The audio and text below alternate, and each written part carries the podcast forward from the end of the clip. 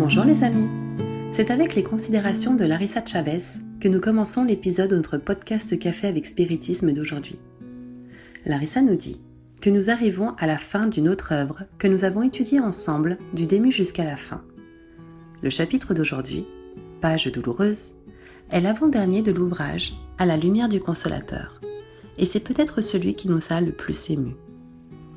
Dans ce chapitre, Yvonne Pereira s'est consacrée à l'un des problèmes sociaux les plus affligeants dans beaucoup de pays, la situation de l'enfance abandonnée et démunie. Ces milliers d'enfants qui ne jouissent pas des mêmes droits fondamentaux que nous avons pu offrir à nos enfants. Ceux qui dorment sans être sûrs du pain du lendemain. Ceux qui n'ont pas de lit chaud et sûr pour l'histoire du soir.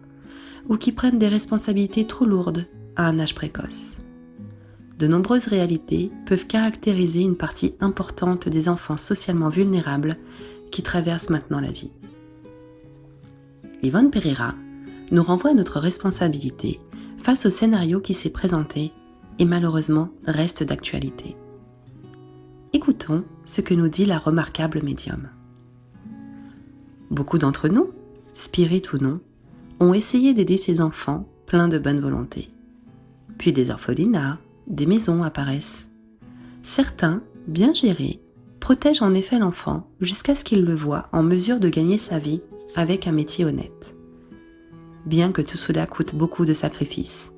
Sacrifices financiers, manque de matériel humain, manque de cœur compréhensif, qui voit dans cet enfant non pas un intrus, un abandonné ou un objet perdu dans le monde, mais un enfant de Dieu ayant droit à notre attention à qui nous devons amour et considération comme notre propre enfant, puisqu'il a été placé dans notre destin pour que nous le protégions avec amour, accomplissant notre devoir sous la loi de la fraternité. Puisque nos propres enfants ou petits-enfants pourraient aussi un jour se retrouver dans le besoin d'un abri, d'un asile, qui sait? Nous ne le savons pas, chers amis, nous ne savons pas vraiment.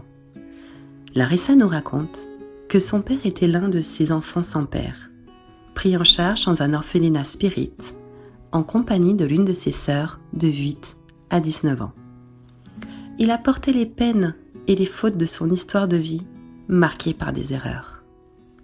Adolescente, Larissa a visité beaucoup d'institutions qui accueillaient des enfants, et quand elle regardait, parlait et jouait avec chacun d'eux, elle voyait un peu son père elle a pu le comprendre plus profondément. Le rêve d'être adoptée Le désir d'un jouet qui ne serait que le sien L'absence de parents Le désir d'appartenir De nombreuses personnes, ayant une lecture superficielle des lois de cause à effet ou de la réincarnation, se lèvent rapidement pour affirmer que de tels problèmes sociaux sont le rachat d'un passé d'erreur. Je ne suis pas totalement en désaccord. Mais j'oserais demander, lequel d'entre nous n'a pas fait d'erreur dans le passé? Et aussi, comment aimerions-nous être accueillis par nos frères quand nous voudrions alléger nos fautes? La justice divine est toujours en compagnie de la miséricorde. Souvenons-nous-en lorsqu'une réalité se présente à nos yeux. Nous ne sommes pas juges de la vie des autres, mais nous pouvons être des représentants de la miséricorde divine dans leur marche. Le père de Larissa a trouvé cette miséricorde chez les tantes qui cherchaient à l'accueillir comme référence maternelle.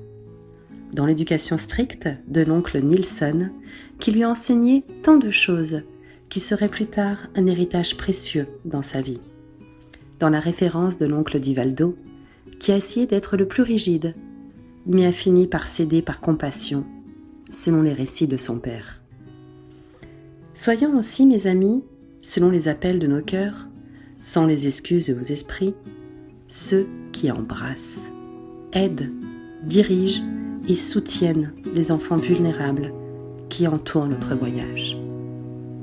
Je vous salue fraternellement et je vous dis à bientôt lors d'un prochain podcast café avec spiritisme.